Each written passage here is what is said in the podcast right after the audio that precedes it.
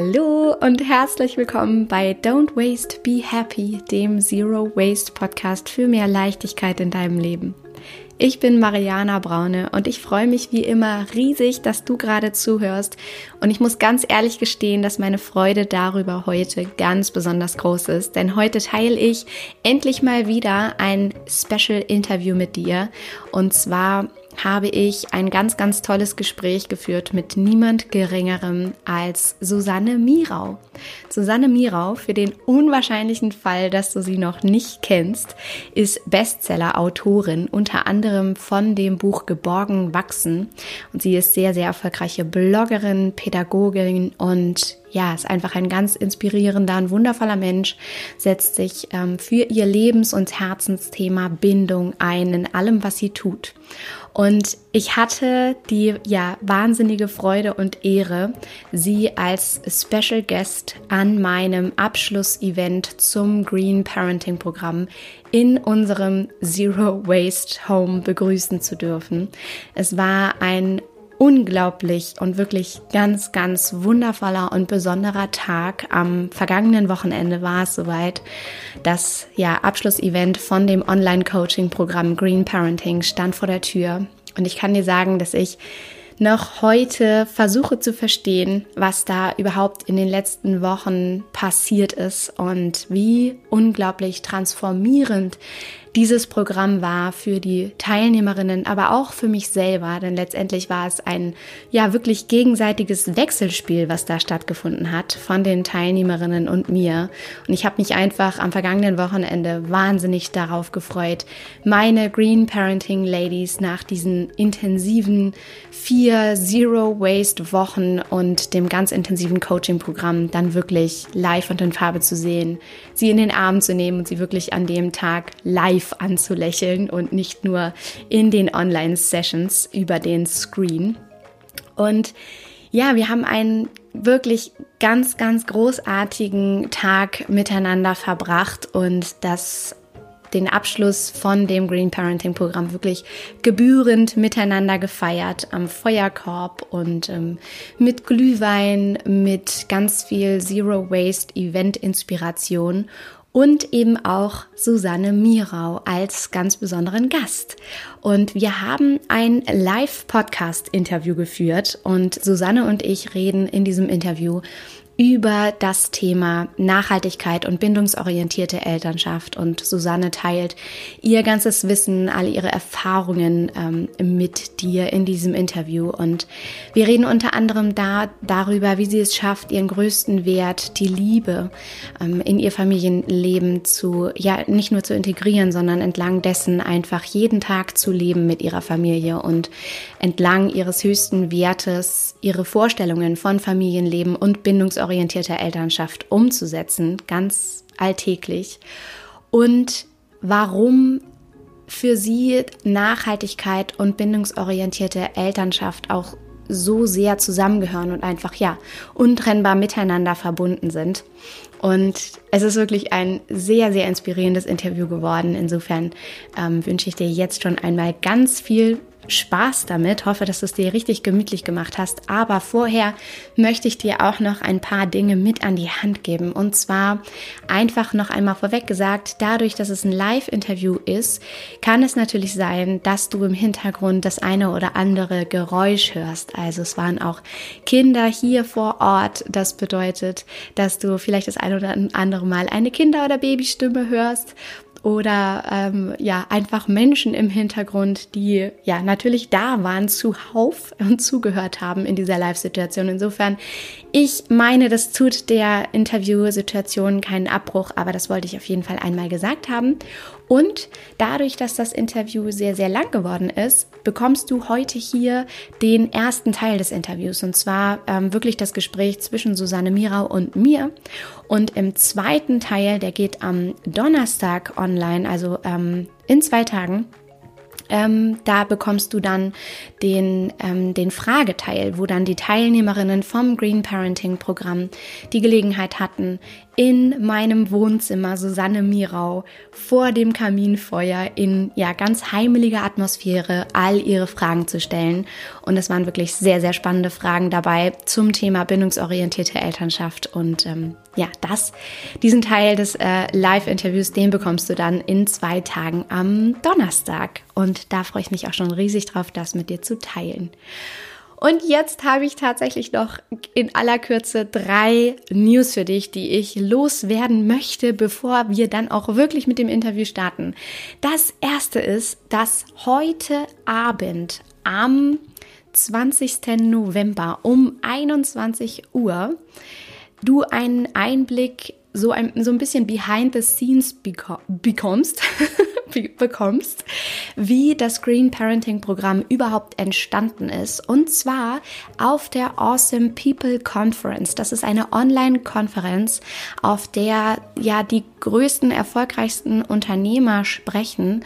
Unter anderem Laura, Mas Laura Marlina Seiler, Tobias Beck, Medi Morrison, ähm, Dieter Lange, ganz, ganz viele inspirierende Persönlichkeiten. Und bei dieser Online-Konferenz hast du die Möglichkeit, für 24 Stunden ein das Interview live zu sehen. Ähm, so lange ist es freigeschaltet.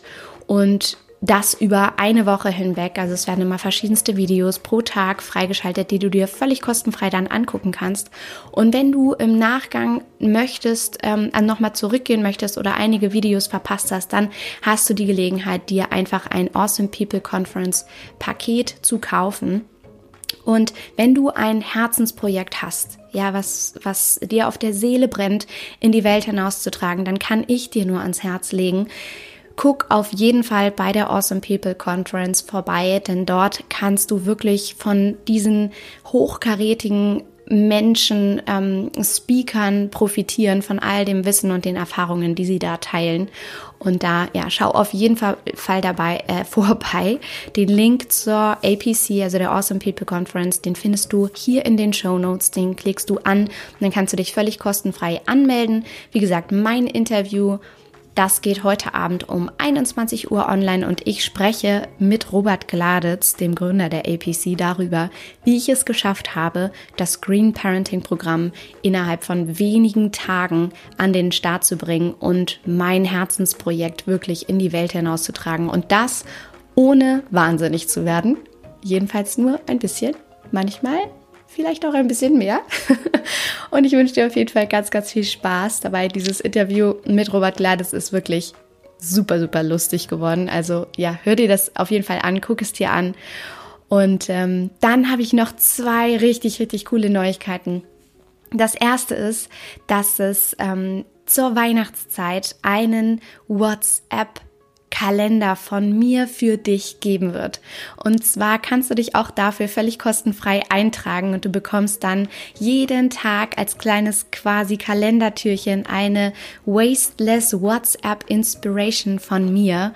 Und zwar ist das einfach der ganz andere, besondere Adventskalender, der dich achtsam und mit Zeit statt Zeug durch die wunderschöne Weihnachtszeit bringen soll. Und ich freue mich riesig, wenn du dabei bist und wenn du Menschen kennst, die sich auch darüber freuen würden, dann teile das auch auf jeden Fall mit all den Menschen, die du kennst.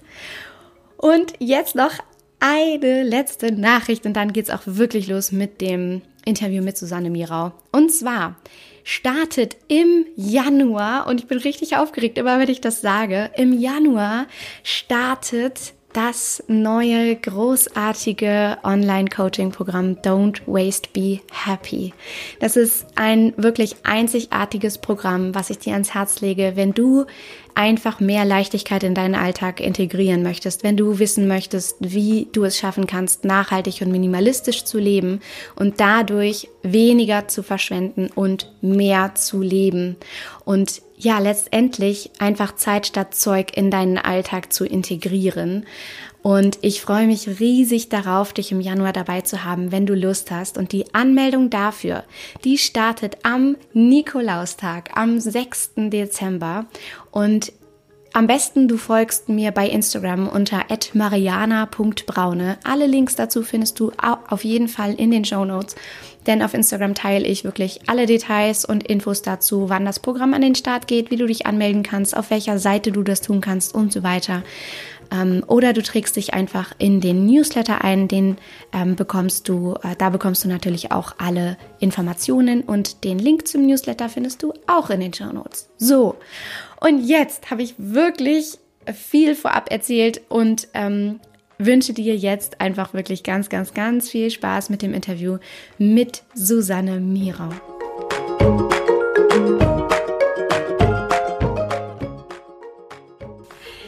Liebe Susanne, ich freue mich so sehr, dass wir jetzt hier tatsächlich in unserem Wohnzimmer sitzen. Ähm, das hat für mich deswegen tatsächlich eine so besondere Bedeutung, weil ich genau da saß, als ich gerade das Minimädchen geboren hatte, sie gerade da war und ich dein Buch Geborgen wachsen in der Hand hielt und ich das erste Mal gedacht habe, oh mein Gott, da ist jemand, der schafft es, das in Worte zu fassen, was ich fühle, was ich leben wollte mit meiner Tochter. Und ähm, das war einfach für mich wunderschön. Insofern, ich freue mich riesig, dass wir heute die oh. Gelegenheit haben, über bindungsorientierte Elternschaft zu sprechen und ähm, ja, so um die, ähm, über die Verbindung von Elternsein, nachhaltig leben, äh, Werte weitergeben und ähm, das ist einfach wunderschön. Insofern nochmal herzlich willkommen. Ich freue mich sehr, dass du da bist. Ich danke dir. Ich habe echt so ein bisschen Gänsehaut bekommen.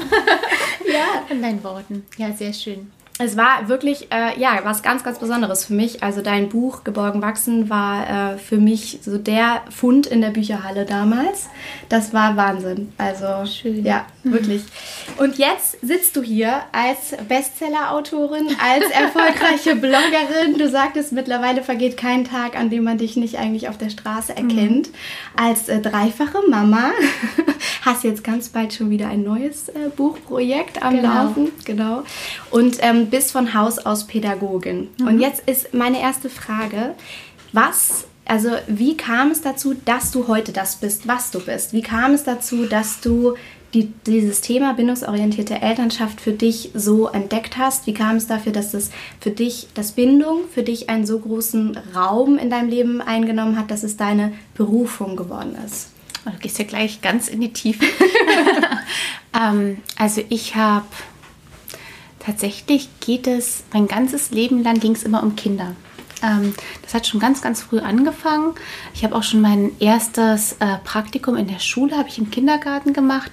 Später das Kirchenpraktikum äh, im Kindergarten in der Kirche. Ähm, und so hat sich das irgendwie so, so durchgezogen. Ähm, durch mein ganzes Leben und irgendwann habe ich dann halt ja Kleinkindpädagogik studiert ähm, und ja, tatsächlich ist Bindung wirklich mein Lebensthema. Ähm, ich habe auch selber eine eher schwierige Kindheit gehabt. Ich hatte einen heroinabhängigen Bruder. Ähm, und als der gestorben ist, ähm, hatte der eine kleine Tochter hinterlassen. Und das war auch so ein Punkt, wo ich äh, darüber nachgedacht habe, äh, ob ich die dann ähm, annehme, obwohl ich ja selber erst 18 war. Ähm, und das hat sich immer so hingezogen. Ich dachte immer, ähm, ich möchte ganz gerne, dass es Kindern gut geht. Mhm. So. Ähm, und dann habe ich Kleinkindpädagogik studiert und ähm, das war tatsächlich toll, ähm, da einfach diese ganzen Theorien ähm, zu sehen. Und das war ja damals, wie alt äh, war ich da? 22, ähm, also 2002. Ähm, da, ähm, da ähm, war das ja auch alles noch gar nicht so. Ich habe auch während meines Studiums nie was von Attachment Parenting gehört und auch als ich dann später gearbeitet habe, als ich meine Ausbildung, also Weiterbildung gemacht habe zur Familienbegleiterin, ähm, auch da nicht. Es kam erst viel später, dass es irgendwie so ein Begriff wurde.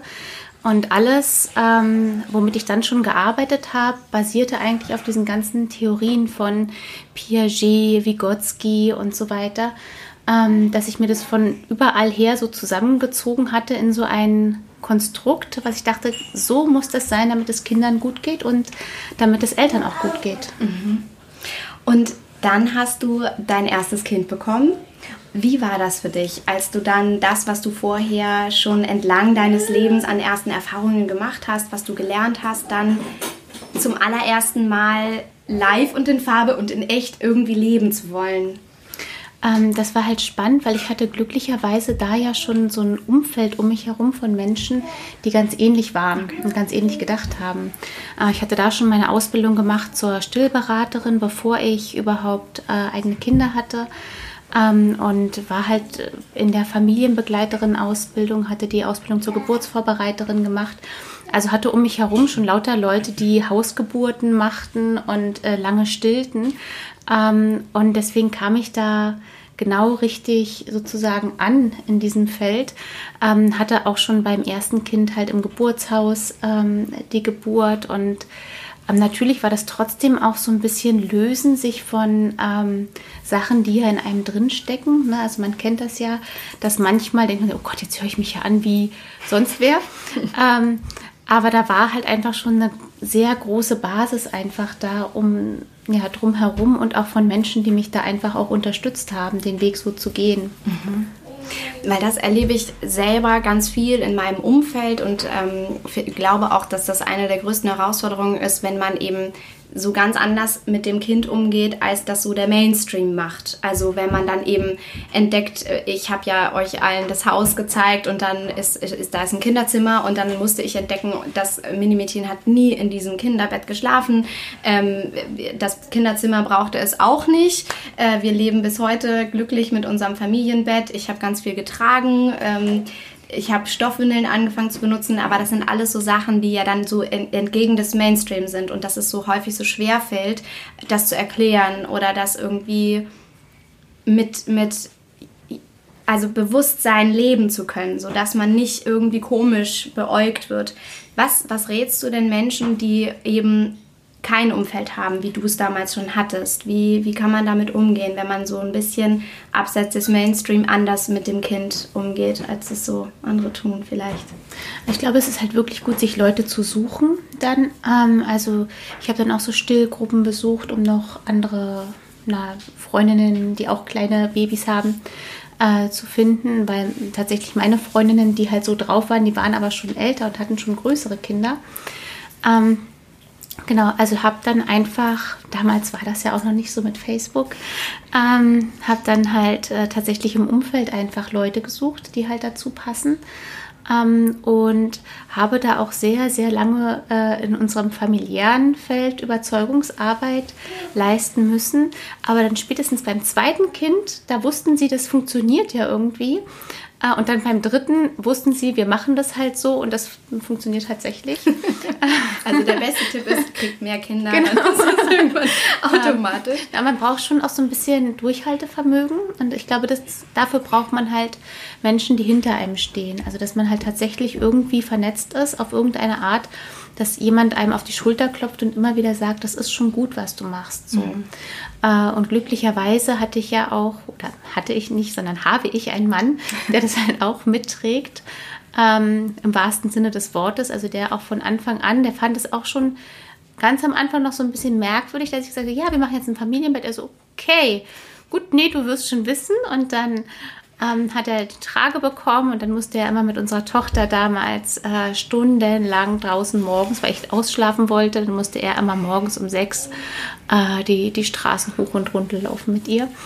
Ähm, und der hat es halt einfach mitgetragen. So, und selbst in Phasen, wo es manchmal schwierig war, wenn dann so Einflüsse kamen von außen, die gesagt haben, nee, also das, das wird so nichts, ne? Und die Kinder, Mensch, die werden sich nie von euch lösen und ach Mensch, die wollen nicht bei jemand anderen übernachten. Nee, also das geht gar nicht da wussten wir halt, wir können uns aufeinander verlassen. Und wir ziehen das so durch und das funktioniert. Mhm. Super schön. Und du sagtest es schon, das wird ja immer leichter, je mehr Kinder man hat. Aber ich bin jetzt ja auch in der Situation, ich habe ja erst ein Kind und erlebe auch eben häufig, dass dann ja das Umfeld sagt, ähm, ja, warum begleitest du sie denn in den Schlaf? Das ist doch alles gar nicht nötig und sie muss ja auch lernen, mal selber so in den Schlaf zu finden. Das wird ja niemals funktionieren, ähnlich wie das, was du eben gesagt hast. Ähm, was rätst du mir und allen anderen Mamas und Papas, die vielleicht ein ähnliches Umfeld haben, ähm, damit umzugehen und sich da immer wieder gegenzustellen? Was, was würdest du sagen, wie, wie soll man damit umgehen? Es ist schwierig, ähm, deswegen habe ich äh, rundum geborgen geschrieben. Mhm. Ähm, weil ähm, man möchte den Leuten ja nicht auf den Schlips treten. Genau. Ne? Also man möchte halt nicht sagen, ja, das, was du da damals gemacht hast, das ist halt blöd gewesen äh, und heute macht man das anders, ähm, sondern es geht ja tatsächlich darum, ähm, denen zu sagen, das ist okay, dass du das damals anders gemacht hast, aber heute machen wir das halt auch wieder anders. Ne? Und das, man braucht halt, man muss dieser so ein bisschen mit ins Boot holen ne? und sagen, du, ich verstehe das und wir beide wollen das Beste für das Kind. Aber weißt du was? Heute ist ja die Lebensumgebung eine ganz andere als damals. Und wenn wir beide das Beste wollen für das Kind, bedeutet das, dass wir es auf was anderes vorbereiten müssen. Und deswegen müssen wir damit anders umgehen. Also wenn wir auch gucken, wie sich halt beispielsweise Arbeit momentan verändert ne? und ähm, also die Prozesse, die halt hinter Arbeit stehen ähm, und dass wir halt nicht mehr das brauchen, so viel dieses man lernt etwas zu befolgen und eine Tätigkeit auszurichten. Ne, das wird ja alles zunehmend ähm, verändert, also von Maschinen übernommen und so weiter. Was wir aber brauchen, sind halt besonders kreative Sachen. Ne? Also Menschen werden ja dafür benötigt, dass sie halt kreativ mit Sachen umgehen können, ähm, dass sie halt äh, flexibel sind, anders nachdenken, Sinnzusammenhänge anders machen. Ähm, und darauf müssen wir die Kinder heutzutage vorbereiten. Und deswegen brauchen wir den Umschwung auch in der Pädagogik und in dem Leben halt mit Kindern, weil die Rahmenbedingungen halt ganz anders sind als damals. Ne? Und mhm. deswegen müssen wir halt bindungsorientiert mit denen leben, müssen halt äh, das auch annehmen, dass es manchmal auch super anstrengend ist, wenn Kinder ihren eigenen Willen haben. Aber dieser eigene Wille ist halt das Wichtige für diese Zukunft. Ne? Und auch gerade im Hinblick auf Nachhaltigkeit und so weiter. Ne? Also auch da, wir wollen ja alle, ähm, dass unsere Kinder noch in, dieser, in diesem Leben hier leben können und vielleicht auch noch eigene Kinder haben können und so weiter. Und dafür müssen wir halt auch die vorige Generation mit sensibilisieren dafür und sagen, okay, ihr wollt auch das Beste für dieses Kind. Deswegen müssen wir da an einem Strang ziehen. Deswegen kaufen wir vielleicht das und das jetzt nicht mehr. Ähm, oder wir machen das so und so. Mhm. Das ist so, so schön, was du sagst, weil das, das, weil das äh, diese beiden Themen so schön miteinander verwebt und ich auch ähm, immer wieder gesehen habe, wie alles am Ende miteinander zusammenhängt. Ne? Ja. Als ich angefangen habe, dein Buch zu lesen, war das für mich erstmal Attachment Parenting, bindungsorientierte Elternschaft. Parallel ist mir klar geworden, dass minimalistisch Leben und Zero Waste äh, damit zusammenhängt, ähm, weil man sich mehr darauf konzentriert, diese Zeit zu haben mit dem ja. Kind und sein ganzes Leben darauf ausrichtet, dass man diese Zeit nutzt und die, die Zeit als Familie nutzt. Also es ist wunderschön. Was ähm, ist dir wichtig an Werten weiterzugeben für deine Kinder? Wie, ähm, also gibt es Kern, Kern, Kernwerte, die ihr habt in der Familie, die du wirklich benennen kannst, von denen du sagst, das leben wir, das ist mir total wichtig weiterzugeben und das machen wir im Alltag dadurch? Ähm, also eigentlich gibt es eins und das ist Liebe, glaube mhm. ich. Ah, und das zieht sich halt durch alles hindurch. Ne? Also also Liebe ist halt für mich so Respekt vor anderen Menschen, Respekt vor Umwelt, Respekt vor Tieren.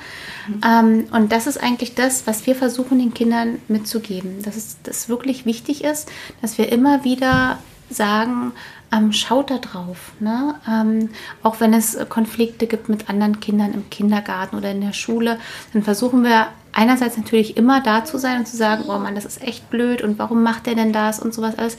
Aber andererseits halt auch immer dahinter zu gucken und zu gucken, okay, warum macht er das? Ne?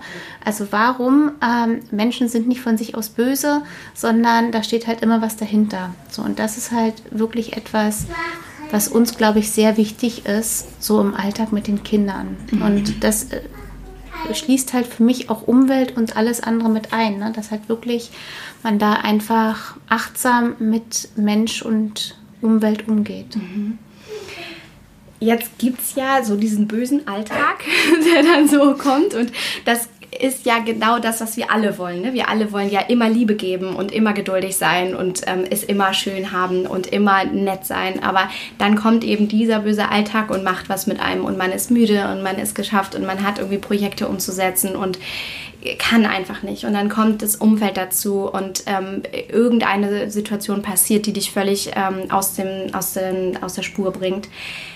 Gab es bestimmt bei dir schon mal eine solche Situation, wo du gemerkt hast, du stößt an deine Grenzen, du kannst diesen Wert für dich so vielleicht nicht weiterleben oder es gibt ähm, in deinem Umfeld, gibt es vielleicht so ein Spannungsverhältnis, vielleicht auch im Rahmen von Schule, Kindergarten, wo du einfach an Grenzen stößt von Menschen ja in deinem Umfeld, die das nicht mittragen oder wo du merkst, ihr seid so ganz anders unterwegs. Und wenn ja, wie, wie bist du dann damit umgegangen? Ähm, wir hatten eine sehr schwere Zeit. Wir hatten ja ähm, vor einigen Jahren einen Stalker. Mhm Ähm, und ähm, das war wirklich sehr, sehr anstrengend, weil der ähm, uns Essen nach Hause geschickt hat, ähm, die Nacht über ähm, Droh-E-Mails geschrieben hat, Morddrohungen, Vergewaltigungsdrohungen für mich, die Kinder und so weiter. Und das war halt wirklich eine sehr, sehr harte Zeit. Ähm, wo es auch immer darum ging, ähm, ja, und keine Stillbilder mehr in der Öffentlichkeit und wirklich sehr absurde ähm, Nachrichten. Wir wussten sehr, sehr früh, wer das ist. Ähm, auch leider hat ähm, die Gerichtsbarkeit da sehr lange gebraucht, ähm, aber wir haben das durchgezogen ähm, und ähm, das war sehr hart, weil wir da oft auch an unsere Grenzen kamen und auch überlegt haben, ich auch überlegt habe, okay, lasse ich das jetzt alles, schmeiße ich meine ganze Arbeit hin und äh, lass das. Und natürlich war das auch, wir haben wenig geschlafen in der Zeit. Ne? Es waren halt einfach ähm, permanente Drohungen. Wir wussten nicht genau, wie schlimm das wird, ähm, welche Grenzen da noch überschritten werden. Ähm, aber wir haben das halt zusammen durchgezogen. So, wir haben halt einfach gesagt, nein, wir lassen uns von niemand anderem unser Leben kaputt machen. Ähm, und wir lassen uns auch nicht von anderen diktieren, was richtig ist oder was falsch ist, sondern wir machen das halt einfach zusammen. Und in dieser Zeit war für mich das auch nochmal sehr klar ähm, zu sehen, was halt wirklich wichtig ist. So, und das wirklich Wichtige war halt, dass wir das hinkriegen im Alltag ähm, und dass das halt ja, dass wir da zusammenbleiben und halt diese Liebe weitertragen. Und natürlich gab es auch einfach Situationen, wo wir total am Ende waren und müde waren. Und dann haben wir immer gesagt, okay, wir lassen jetzt die Pädagogik, ähm, aber zugunsten, zugunsten von der Beziehung trotzdem. Und dann haben wir halt, wenn wir total fertig waren, einfach gesagt, okay, dann äh, lassen wir jetzt auch den Fernseher laufen, gucken zusammen Mary Poppins.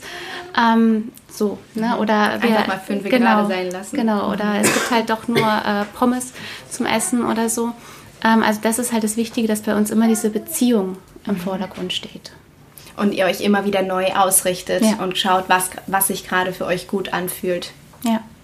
Wie kam es, dass ihr dann auch angefangen habt, ähm, unverpackt einzukaufen, diesen Wert der Nachhaltigkeit für euch auch tatsächlich gelebt habt? Auch das ist ja wieder entgegen des Mainstream, aber wenn man einmal irgendwie diesen Weg eingeschlagen hat, dann ist es ja so, so eins kommt zum nächsten. Ähm, wie, wie kam das und wie, wie ja, tragt ihr das als Familie? Ähm, das kam mehr von meinem Mann, mhm. weil der äh, mit Milena schon vorher befreundet war. Mhm. Ähm, und äh, damals Milena ja den Unverpacktladen aufgemacht hatte, dafür ein Crowdfunding. Und er meinte, hier, guck mal, Milena macht das und das. Und ich so, hä? Was? und dann haben wir da bei dem Crowdfunding mitgemacht, ähm, sind da äh, zur Shop-Eröffnung dann gegangen und das war halt toll. Ähm, und parallel dazu ähm, war es aber auch so, dass ich mich immer mehr damit beschäftigt habe, auch mit diesem Gedanken, was brauchen Kinder wirklich, äh, was brauchen Eltern wirklich. Und das halt einfach auch ja, so zusammenkam, also irgendwie zusammengepasst hat, diese Überlegung, ähm, ähm, halt einfach Sachen zu minimieren. Dann habe ich ja mit Milena und äh, Kaspar, also meinem Mann zusammen, die Erstlingsbox gemacht. Dann haben wir da halt zusammen äh, ganz viel überlegt. Vielleicht nochmal ganz kurz, für die auch, die das nicht kennen, die Erstlingsbox, das ist ja ein wunderschönes Projekt. Ähm, magst du noch mal einmal ganz kurz erzählen, was das ist und vor welchem Hintergrund die Erstlingsbox geboren ist. Genau, wir haben ähm, überlegt, damals, als äh, ich mit dem dritten Kind schwanger war, ist mir halt auch aufgefallen, okay, wir haben bei den anderen kaum was gebraucht. So, äh, und tatsächlich äh, die Informationen darüber, was wir gebraucht hatten, haben sich halt so ja, so, äh, soll ich sagen, so eingedampft auf bestimmte Sachen. Ne? Also, dass halt es Mitwachsbuddies gibt. Ähm, also, es gab einfach so ganz viele Überlegungen, was halt wirklich sinnvoll ist und was halt auch lange bei uns gehalten hat aus der Erfahrung. Und dann dachte ich, okay, diese Informationen, die müssten wir eigentlich zusammenstellen ähm, und haben dann alle, alle Produkte, die wir gut fanden, ähm, so angehäuft gehabt und dachte, okay, warum sagen wir den Leuten nicht, das ist das, was du wirklich brauchst für den Anfang und packen das zusammen in so eine Box, in der auch äh, Kinder halt schlafen können. Wir haben die dann halt jetzt im Laufe der Zeit auch so gemacht, dass man die ausklappen kann und so ein Bett ranschieben kann, wie so ein Beistellbettchen. Oder dass man sie halt einfach nehmen kann, um sie mit in die Dusche, zum Beispiel habe ich das immer gemacht, in die Dusche mitgenommen oder neben den Schreibtisch gestellt, damit ich arbeiten kann. Ähm, genau, und der Hintergrund war halt einfach, dazu gab es so ein kleines E-Book, äh, was du alles nicht brauchst für dein Baby, ähm, zu sagen, du brauchst eigentlich gar nicht viel, sondern das Wichtige ist die Beziehung und sich darauf zu konzentrieren, auf das Miteinander. Ja. Genau. Das ist so verrückt, was da mit einem passiert, was auch für Emotionen in einem getriggert werden, wenn man schwanger ist, wenn man ein Kind geboren hat und was ja auch unter Frauen, Müttern, Eltern passiert, wenn ein Kind geboren wird oder werden soll. Ähm, was einem da weiß gemacht wird, was man alles braucht und ja tatsächlich zum Thema Emotionenträgern in einem etwas bewegt wird, wenn man etwas nicht tut. Ja. Weil man dann nämlich auch leicht in die Versuchung kommt zu denken, ich bin eine schlechtere Mutter, weil ich eben nicht das noch mitgekauft habe oder zu dem Special-Kurs gehe oder sowas. Das ist. Ähm, also, ja. was wir auch für die Erstlingsbox für, äh, für schlimme Kommentare bekommen haben, ähm, nein, und das stimmt überhaupt gar nicht. Und rote Handtücher, so ein Schwachsinn. Ähm, und es gibt halt einfach tatsächlich Untersuchungen auch dazu, dass es halt schön ist für die Kinder, wenn sie ankommen auf der Welt, dass sie dann halt in ein rotes Handtuch gehüllt werden. Ähm, und also da gab es, und Pulswärmer, so ein Dreck. Äh, keiner braucht Pulswärme. also da gab es halt wirklich äh, ganz, ganz, weil die Menschen tatsächlich sich sofort angegriffen gefühlt haben, weil sie es halt vielleicht kein rotes Handtuch haben. Aber es ging ja auch nicht darum, den Leuten zu sagen, ihr habt eine schlechte Bindung, weil ihr habt kein rotes Handtuch gehabt, sondern zu sagen, schaut mal, äh, man kann es halt so machen und man braucht halt tatsächlich eigentlich weniger. Mhm. So, das ist auch in Ordnung, wenn ihr einen anderen Weg geht und ein anderer Weg äh, besser zu eurer persönlichen Situation passt, aber ihr könntet das halt auch so machen. Und das hat sich ja sicherlich auch bei dir entlang der Zeit ergeben, würde ich jetzt, oder wie, ja. wie war das bei dir? Hast du von Anfang an schon als du dein erstes Kind geboren hast, äh, das alles gesehen und gemacht. Das hat sich ja sicherlich mit der Wir Zeit. Wir hatten ein rotes Handtuch. auch damals schon. ähm, nee, aber viele Sachen genau haben sich halt einfach so ergeben. Ne? Und natürlich am Anfang hatte ich halt auch ganz viele Anziehsachen und habe gesehen, die benutze ich überhaupt gar nicht. Ne? Also selbst jetzt ist es halt so, wir gehen sehr oft zum Flohmarkt Sachen verkaufen, die wir halt von einem Kind nicht mehr ans nächste weitergeben, weil die sich als irgendwie unpraktisch erwiesen haben. Ne? Also wenn die jetzt ein bisschen größer sind und alleine auf Toilette gehen, wenn dann irgendwie die Knöpfe unpraktisch zum Aufmachen sind oder so. Ne? Also so haben sich halt einfach die Informationen ähm, angesammelt, was ist halt wirklich sinnvolle Kleidung, was ist sinnvolles Spielzeug und was eben nicht. Ja. Hast du auch festgestellt, dass es Spielzeug in dem Sinne nicht wirklich braucht? Wie, wie war das bei euch? Wurdet ihr auch so viel beschenkt mit Special-Rasseln und Special-Spielzeugen? und dann, was hast du gemacht? ähm, also ich habe leider tatsächlich ein Faible für Holzspielzeug, also Holzfiguren. Ähm, das ist, glaube ich, sehr unminimalistisch bei uns, ähm, weil ich damit einfach total gerne spiele mit den Kindern äh, und die halt auch gerne so zu Deko-Zwecken äh, benutze ähm, diese ganzen Holzelemente. Aber tatsächlich äh, stimmt es halt, dass bei uns die Kinder äh, ja richtiges Spielzeug wenig benutzen. Ähm, sondern halt tatsächlich eher die Dinge des Alltags zum Spielen und halt experimentieren und malen und so. Also dieses Basteln und Umgehen mit Sachen hat halt einen viel größeren Stellenwert als tatsächlich irgendwas. Also jedes Kind hat immer zum ersten Geburtstag bei uns eine Puppe bekommen, die haben die alle. Ähm, die ist auch unterschiedlich wichtig für die Kinder. Ähm, und äh, wir haben auch so Konstruktionsspielzeug, Lego. Ähm, aber die meiste Zeit sind die halt tatsächlich beschäftigt mit Tun. Mhm. So, also so irgendwas, Bücher schreiben, malen, mhm. ähm, irgendwas basteln und so. Was wünscht ihr euch zu Weihnachten, Ostern, Kindergeburtstagen? Wie wie macht ihr das? Wollt ihr, also kommuniziert ihr zum Beispiel ein Geschenk für das Kind oder ähm, wie viel schenkt ihr? Was macht ihr mit Großeltern, Tanten, Onkels, Menschen, die was schenken wollen? Wie macht ihr das? Ähm, tatsächlich haben wir wenig Familie mhm. insgesamt, die äh, irgendwas schenken würde. Und ähm, wir machen das schon so, dass die Kinder halt einfach sagen, was sie gerne haben wollen. Ähm, das ist meistens aber auch gar nicht so also die haben dann so Wunschzettel, dann, ähm, wo, wo meistens irgendwie so berührende Sachen draufstehen, wie ähm, ein Weihnachtsmann aus Schokolade. ähm, und also die haben halt auch. Und Susanne auch schöne sagt, das ist ein echtes, kein Problem. Ähm, also die haben halt einfach schöne Wünsche und wenn die halt was äh, Großes haben wollen, dann wird halt dafür zusammengelegt. Mhm. Ne? Also dass wir das auch sagen. Und ähm, ansonsten haben wir einfach auch so Tradition. Also die Großmutter ähm, schenkt zum Beispiel immer Bücher. Mhm. So, und das ist halt toll, weil die ähm, ähm, gibt so Kurse in einem Kursraum, wo ein Buchladen angeschlossen ist und deswegen hat die immer ganz tolle Buchideen ähm, und kann die Kinder dann immer mit so ganz kreativen, besonderen Büchern überraschen. So, und das ist halt so, deswegen wissen wir auch, wir müssen kein Buch schenken, weil äh, Großmama das macht. Und ähm, genau, so machen wir das und wir sprechen uns halt und mit den Kindern einfach auch ab, was mhm. die halt wirklich haben wollen und wo da der Bedarf ist. Super schön. Und jetzt habe ich wieder ähm, so die Idee davon, klar, wenn man sich als Familie einig ist, dann, dann ist das ja einfach. Ne? Wenn, wenn beide Partner das leben und auch den Kindern das kommuniziert wird, dann tragen die das weiter, dann internalisieren die das und dann, dann lieben sie ja auch diese Werte, die man lebt. Aber sie sind ja auch immer noch Teil dieser Gesellschaft, wie man selber ja auch. Und sie gehen dann ja in Institutionen wie eine Kita oder die Schule. Und da ist es ja wirklich so, auch wenn man vielleicht eine andere Schulform wählt, ähm, dass man trotzdem mit Menschen in Kontakt kommt, die eben wirklich noch so ganz anders leben als man selber. Und ähm, ich bin auch sehr gespannt, was da auf uns noch zukommt, ja, was so dieses Umfeld angeht, wenn eben das Minimädchen größer wird und da ja Kinder kennenlernt, für die das normal ist, mit Geschenken überhäuft zu werden. Wie ist das bei euch und was, was sagen eure Kinder zum Beispiel in Kontakt mit anderen Kindern, die viele Geschenke bekommen oder die mit Plastik leben, wo nicht unverpackt eingekauft wird, wo nicht im Familienbett geschlafen wird?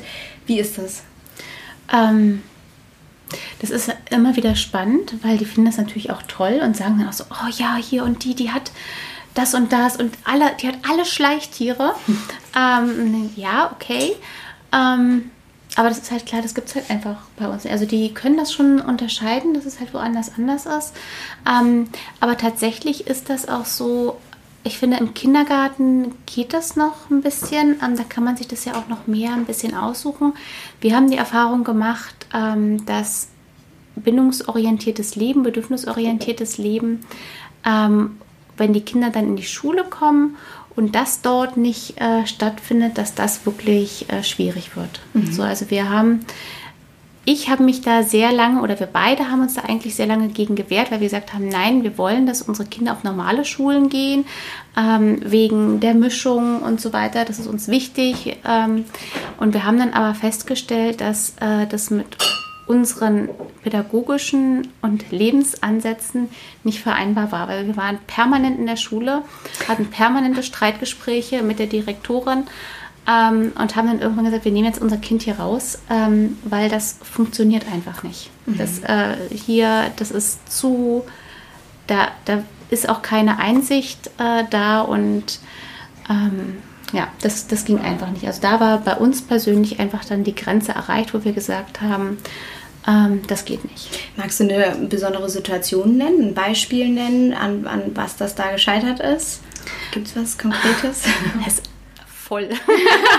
Dann nenn doch fünf. ähm, äh, nein, tatsächlich ähm, gibt, gab es halt immer wieder Situationen, wo wir gesagt haben, dass, äh, ich bin eigentlich wirklich ein sehr ruhiger Mensch ähm, aber meine Tochter kam äh, einmal nach Hause und ähm, oder ich habe sie abgeholt von der von der Schule und äh, da hat sie mir erzählt, dass die äh, eine Lehrerin im Sportunterricht sie mit einem Heft auf den Fuß gehauen hat, weil sie äh, den Fuß nicht hochgemacht hat auf dem äh, Schwebebalken.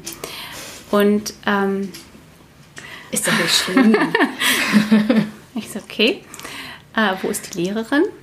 Und dann bin ich da zu der Lehrerin und habe die wirklich also so angeschrien äh, in, in dieser Halle, ähm, weil ich ihr gesagt habe, dass das wirklich absolut überhaupt gar nicht geht. Und dann ist die Lehrerin total ausgeflippt und hat gesagt, ja, was, was bilden Sie sich denn hier ein, vor den anderen Kindern äh, hier mich so zur Rechenschaft zu ziehen? Und dann habe ich ihr gesagt, dass ich sie genau deswegen, weil die anderen Kinder hier sind, zur Rechenschaft ziehe, weil alle Kinder sehen sollen, dass es nicht in Ordnung ist, wenn sie Gewalt anwendet. Mhm. Äh, daraufhin ist sie dann wutentbrannt äh, abgezogen, was natürlich dazu führte, dass dann die Direktorin bei mir angerufen hat, äh, woraufhin dann mein Mann die Direktorin am Telefon geschrien hat. ähm, dass sie die Kinder nicht schützen würde in der Schule. Ähm, und das war dann aber tatsächlich auch der Punkt, ähm, wo wir gesagt haben, auf gar keinen Fall. Mhm. Hier ist Schluss. Mhm. Ähm, und wenn da keine Einsicht besteht, dann äh, können wir das nicht so machen. Was ich ja ehrlich gesagt aus, aus ähm, heutiger Sicht sozusagen auch wirklich trotzdem einen mutigen Schritt finde, weil die allermeisten Menschen wahrscheinlich sich aufgeregt hätten und gesagt hätten, das stimmt, das geht eigentlich gar nicht, aber gut. Ja, das hatten wir auch in der Klasse tatsächlich. Ähm, das, äh, da gab es nicht nur Verständnis mhm. dafür und auch für andere Dinge, die wir halt immer wieder angesprochen hatten. Ähm, und das war aber tatsächlich so ein, so ein wichtiger Punkt äh, für mich auch oder für uns zu sehen, ähm, dass viele Sachen kann man halt so tragen, auch wenn die Gesellschaft drumherum dagegen ist. Aber manchmal kommt man an Punkte, da geht es einfach nicht mehr. Mhm. So, da muss man dann halt einfach andere Schritte gehen. Und vor allem, das erlebe ich immer wieder, sich zurückholen zu dem Punkt, ähm, sich zu fragen, was ist mir eigentlich wichtig, wofür möchte ich eigentlich stehen und das wirklich für sich selber immer wieder auszuloten, weil man dann nämlich automatisch bei dem bleibt und wirklich die Schritte geht und nicht drüber hinweg sieht. Genau, ja. ja. Super spannend. Und ähm, zu dem bindungsorientierten, also zu bindungsorientierter Elternschaft und zu diesem Leben, wie es dann ist, zum Tragen, zum Elternbetten, zum Baby-led Weaning gehören ja aber auch teilweise sehr starke Nerven und sehr viel Zeit. Jetzt weiß ich, ist entlang von Green Parenting auch die Frage aufgekommen, wie, wie machst du das für dich? Wie gehst du damit um, dass das eben dann doch dich so viel mehr in Anspruch nimmt, als wenn du eben sagst, du gibst dein Kind ganz schnell in die Kita, ähm, lässt es ein paar Nächte schreien, dann hört es schon auf ähm, und dann schläft es auch durch und so. Und du begleitest dein Kind nicht in den Schlaf, ähm, um jetzt mal diese Gegensätze zu zeichnen. Ähm, wie, wie siehst du das für dich selber und find, empfindest du das überhaupt so, dass es ja, schon zeitintensiv und anstrengend ist oder wie, wie ist das für dich? Also wir sind natürlich in einer privilegierten Situation einfach, ähm, weil wir halt immer wieder sagen Kunden oder ich gesagt habe, nicht auf diese Kosten. Das mache ich nicht mit. So. Ähm, sondern das hat schon ganz früh angefangen, als meine Tochter geboren war. Ich hatte ja eine Stelle an der Uni als wissenschaftliche Mitarbeiterin, hatte meine Doktorarbeit dort angefangen und ähm, habe dann aber gesagt, ich mache das nicht. Das ist hier nicht vereinbar mit der Art, wie wir Familie leben wollen und deswegen ähm, schmeiße ich diesen Job hin und meine Doktorarbeit und alles. Äh, und mach mal, mal gucken, was. also als ich da äh, das alles hingeschmissen habe, war ja nicht absehbar, dass ich äh, geborgen wachsen mache und dass ähm, ja, ich später mal Bücher schreibe und irgendwie davon leben kann. Aber das ist so schön, dass du das sagst, weil es eben zeigt, was automatisch entsteht, wenn du dem folgst, wovon ja. du glaubst, dass es richtig ist, dass ja. es dein Herz ist, dass das ist, was du weitergeben möchtest, dass du etwas zu sagen hast und dass du dahinter stehen möchtest. Ja, das ähm, hat sich dann gut so gegeben. ähm, aber genau, ähm, das ist natürlich manchmal auch schwierig, ne? Oder auch ähm, als wir dann ähm, zwischendurch unser Kind aus dem Kindergarten genommen haben, ähm, weil es nicht stimmig war für, für das Kind, weil es mit dem Temperament einfach nicht gepasst hat ähm, oder andere Sachen. Also es gibt halt immer wieder so Situationen, wo ich immer dachte so, ach und jetzt kann ich wieder arbeiten gehen. Ich habe wieder total viel Zeit und dann kam immer irgendwas. Ich dachte, okay, nein. noch zwei Jahre. Und dann nochmal schwanger geworden, überraschend. Und okay, gut, dann bin ich jetzt wieder zu Hause. ähm, und ähm, das sind halt natürlich oder Phasen, wo man auch denkt, oh Gott, warum lasse ich das Kind nicht schreien und kann dafür mal durchschlafen. Ne? Mhm. Ähm, das ist schon auch da. Ähm, aber letztendlich, glaube ich, zahlt sich das halt aus. Ja. So.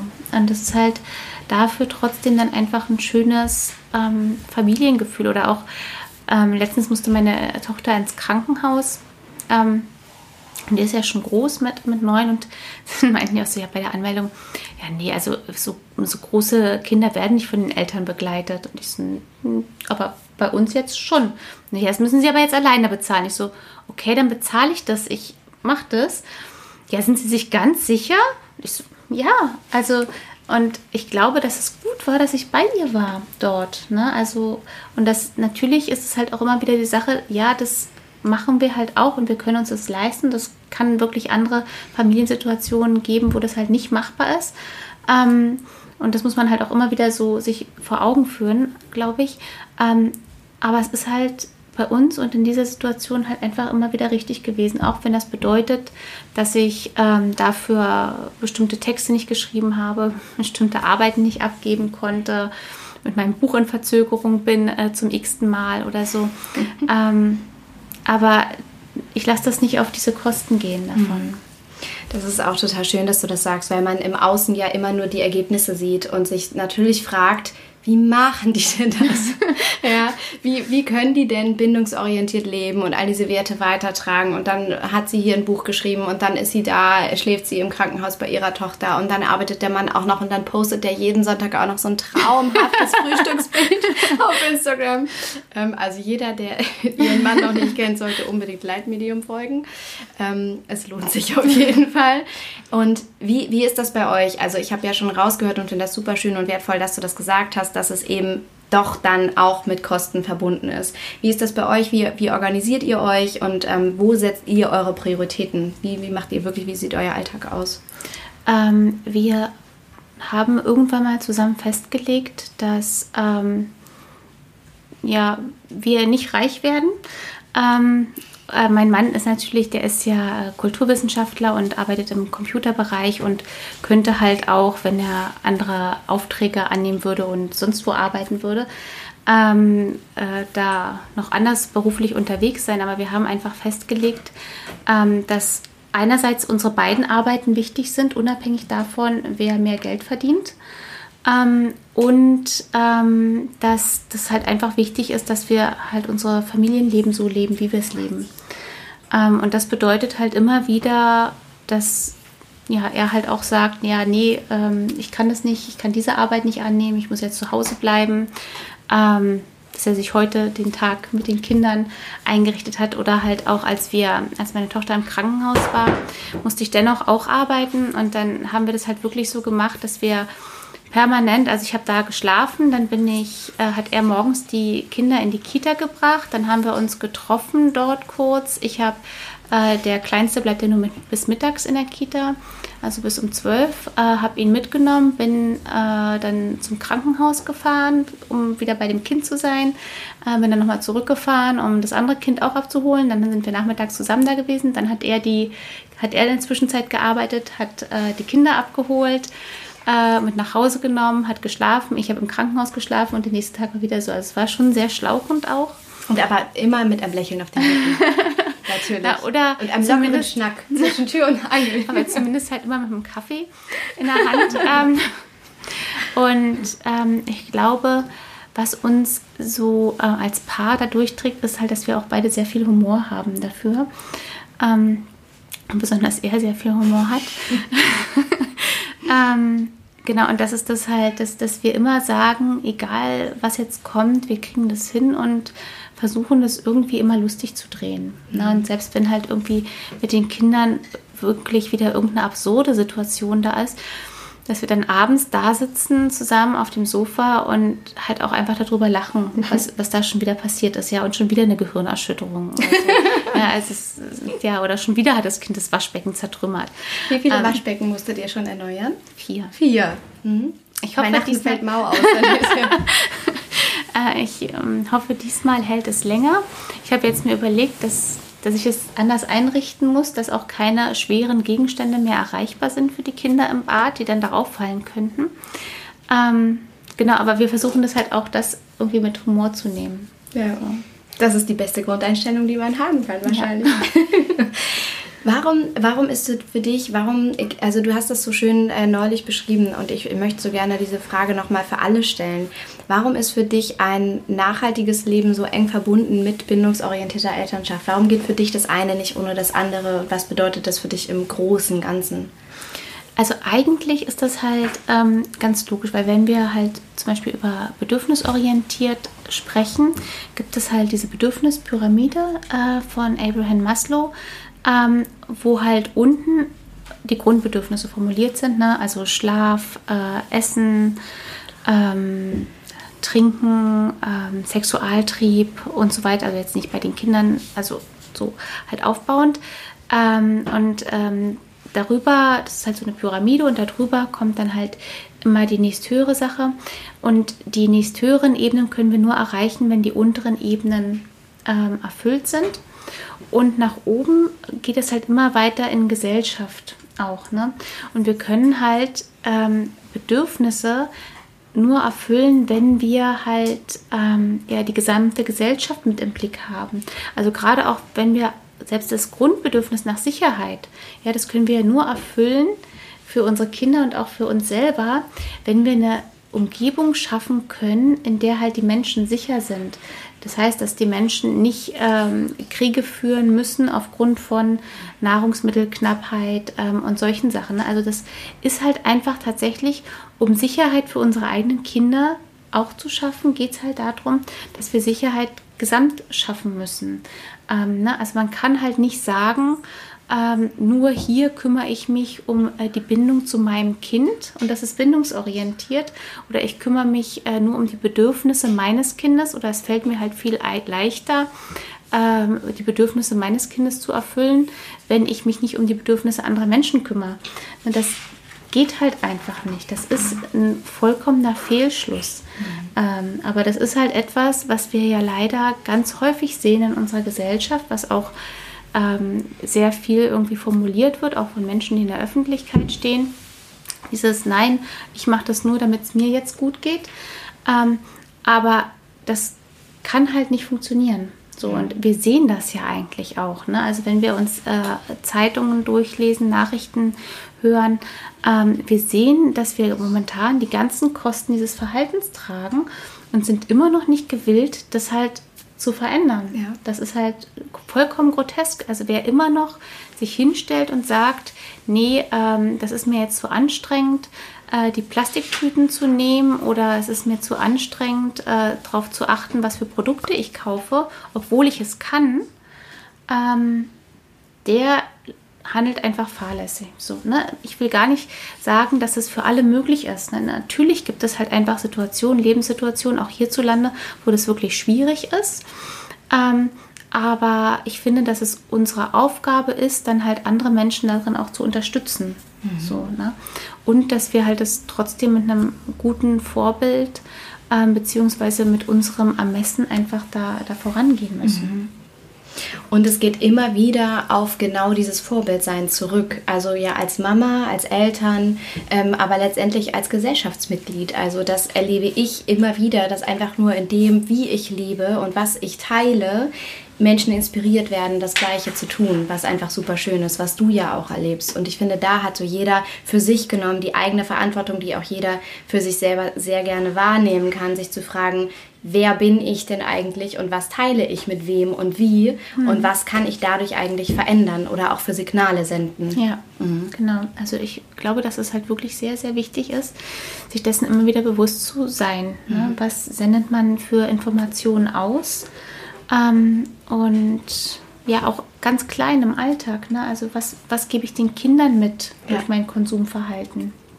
Ähm, was kann ich da auch schon an Kleinigkeiten verändern, ne? wenn ich die, wenn ich ihnen sage, nee, wir benutzen halt diesen, diesen Beutel oder ähm, hier dieses Ding zum Hinterherziehen, wie heißt Trolli? das Trolli, genau. Oma, wie genau, heißt Oma, ja. wie heißt man? Hacken. Hacken, genau. Danke. Ja.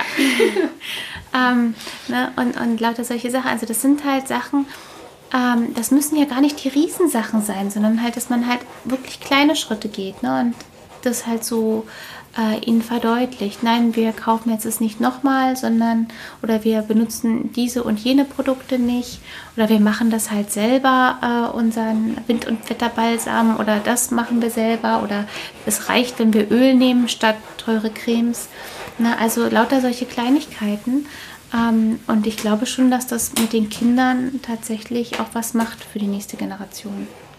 Hast du das Gefühl, dass deine Kinder anders sind als andere Kinder, dadurch, dass sie zum Beispiel weniger haben, dadurch, dass sie anders spielen, dadurch, dass sie vielleicht weniger konsumiert an Social Media, Fernsehen, Beschallung. Hast du das Gefühl, dass die insgesamt ruhiger sind, anders unterwegs sind, reflektierter sind? Also ich glaube, die sind äh, von ihrem Temperament alle sehr unterschiedlich. Mhm. Ähm, und ähm, also sie sind halt schon in manchen Sachen, wenn wir halt unterwegs sind, dass sie halt so sagen, nein, und das geht gar nicht. Eine Zeit lang war sehr, sehr beliebt der Spruch, was würde Milena dazu sagen? Bei uns. Ähm, aber letztlich, also so vom Temperament her, glaube ich, sind sie halt nicht anders als andere Kinder. Ne? Ähm, so, also sie sind halt jetzt nicht äh, so ganz sanfte so in, in wallenden Kleidern über die Wiese hüpfende äh, Engel, äh, sondern die sind Nicht? zum Teil auch schon ganz schön, ähm, ganz schön, ja. Ähm, Streitet ihr auch mal, Susanne? Ja, total. äh, wir streiten äh, wirklich und die Kinder streiten auch. Ähm, und ich finde das auch total wichtig. Ich finde nicht, dass Geschwister ähm, sich nicht streiten dürften oder es alles harmonisch sein sollte, weil ähm, ich finde, dass Kinder halt durch den Streit lernen, ähm, Konflikte auszutragen. Und ich finde gar nicht, dass man daran arbeiten muss, dass die Kinder immer ganz entspannt sind und äh, sich nicht streiten. Aber natürlich wäre das auch schön für uns, ja, wenn, wenn es halt still wäre zu Hause und nicht nee, der hat mir das weggenommen. So. Äh, und dann rennt ein Kind nach da mit irgendwas und das andere Kind rennt hinterher und so. Ähm, also das ist schon auch Alltag, aber ich finde das gut, dass sie das machen. So, und natürlich muss ich manchmal da eingreifen und moderieren, wenn die es nicht hinbekommen.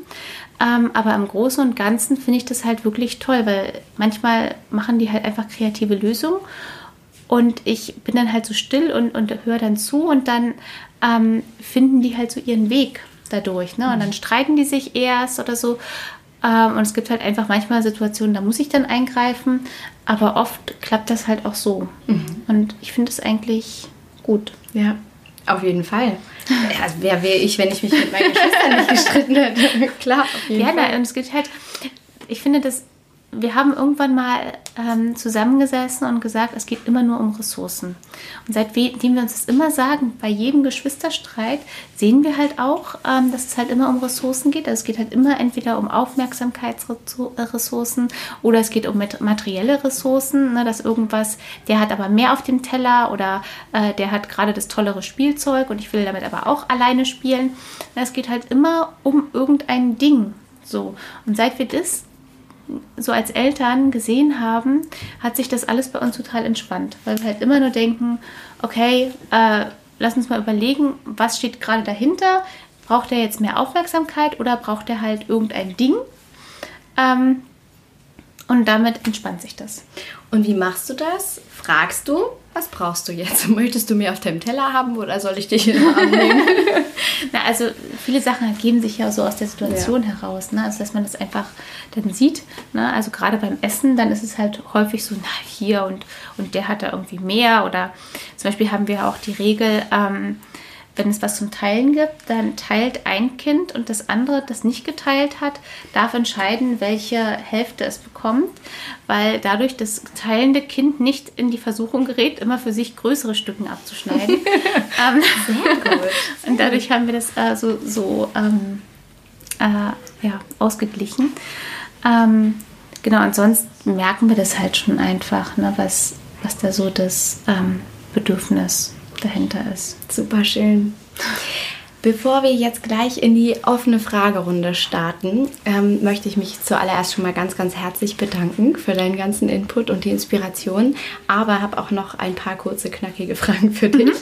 Die erste Frage ist, was gibt es im Moment etwas bei dir, wo du besonders viel Aufmerksamkeit drauf lenken möchtest? Gibt es im Moment ein Projekt, an dem du arbeitest oder etwas, was du eine, eine Idee, die du in die Welt bringen möchtest, worauf wir uns freuen dürfen, etwas, wo du, wo du weißt, da möchtest du im Moment, im Moment besonderen Fokus drauf, besondere Energie drauf lenken? Ähm, ich habe gerade ja mit äh, Melina ähm, das Buch geschrieben, Einfach Leben, äh, einfach Familie leben.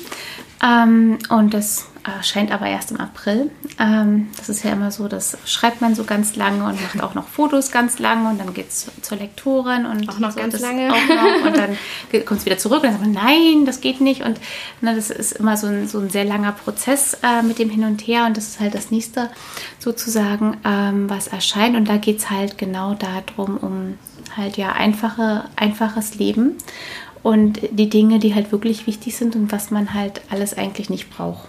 So, und wie man halt einen einfachen Alltag gestalten kann mit all den Sachen, die ihr wahrscheinlich sowieso alle wisst äh, jetzt. Ähm, ich hoffe. also angefangen von Babypflege über Wohnung und sowas alles. Mobilität. Genau. Mhm. Super schön. Mhm. Und gibt es im Moment etwas, wofür du ganz besonders dankbar bist? Oder wofür bist du im Moment besonders dankbar? Oh, dass es uns als Familie einfach gut geht. Mhm. So, also das ist wirklich etwas, wo ich immer, immer wieder einfach dankbar bin. Super schön. Susanne, vielen, vielen herzlichen Dank. Wo finden wir dich? Ähm, Außer in meinem Wohnzimmer. Na, ähm, auf geborgenwachsen.de ähm, und geborgenwachsen auf Instagram und Frau Mira auf Twitter. Sehr gut. Quasi ja. überall. Genau, stimmt. Frau Mira ist überall. ja, Sehr cool. Ich danke dir.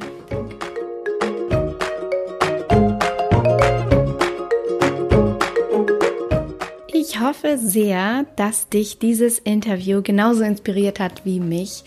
Ich fand es wirklich ganz, ganz wundervoll, Susanne Mirau und all die ganz großartigen Teilnehmerinnen von Green Parenting hier in meinem Wohnzimmer zu haben. Und in diesem Moment sitze ich auch wieder am Feuer und äh, versetze mich nochmal so richtig in die Lage zurück, wie es am vergangenen Samstag hier war, in dieser ganz, ganz wundervollen Atmosphäre.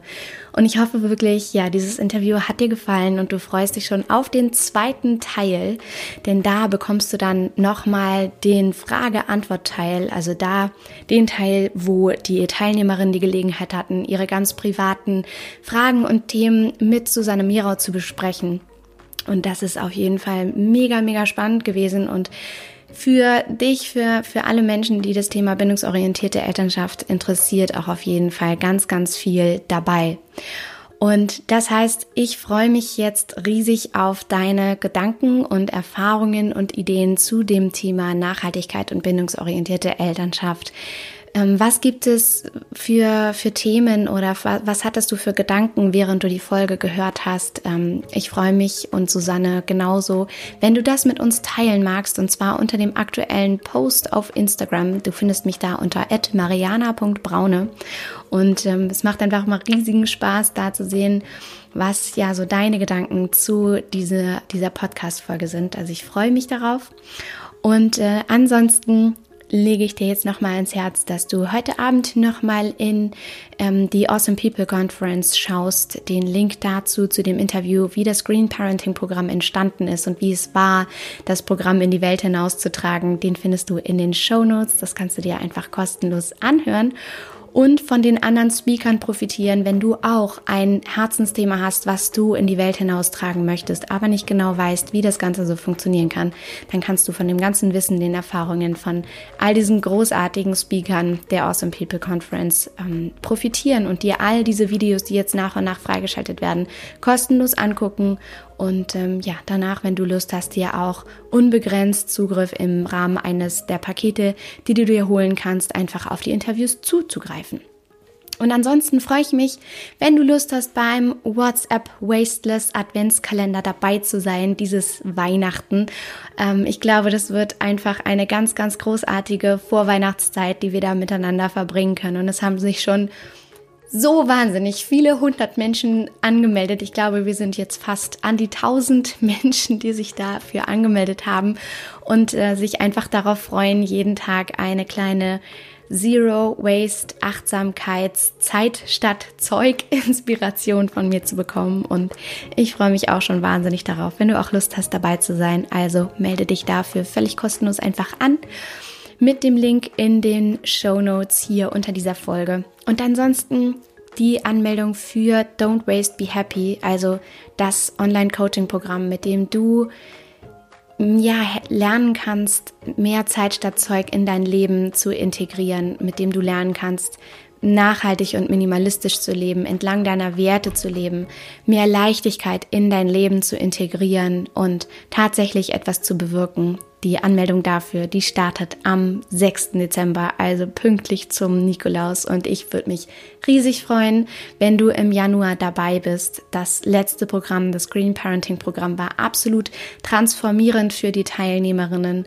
Und ich bin noch heute so berührt von dem Feedback. Und ähm, ja, es war einfach Wahnsinn. Wenn du magst, dann schau mal bei Instagram vorbei. Da findest du auf jeden Fall ähm, auch Infos und ein paar Eindrücke von dem, was die letzten Teilnehmerinnen so gesagt haben. Und da wirst du natürlich auch alles darüber erfahren, wo genau du dich anmelden kannst, wie das Ganze funktioniert, was die Details zu dem Programm sind und so weiter und so fort. Und ich freue mich riesig auf dich. So, und jetzt würde ich sagen, wünsche ich dir noch eine richtig, richtig tolle Zeit. Ich freue mich, wenn du beim zweiten Teil des Interviews dabei bist am Donnerstag. Das müsste der 22. November sein, wenn ich mich nicht täusche. Und drücke dich aus der Ferne und wünsche dir wie immer alles Liebe, don't waste and be happy. Deine Mariana.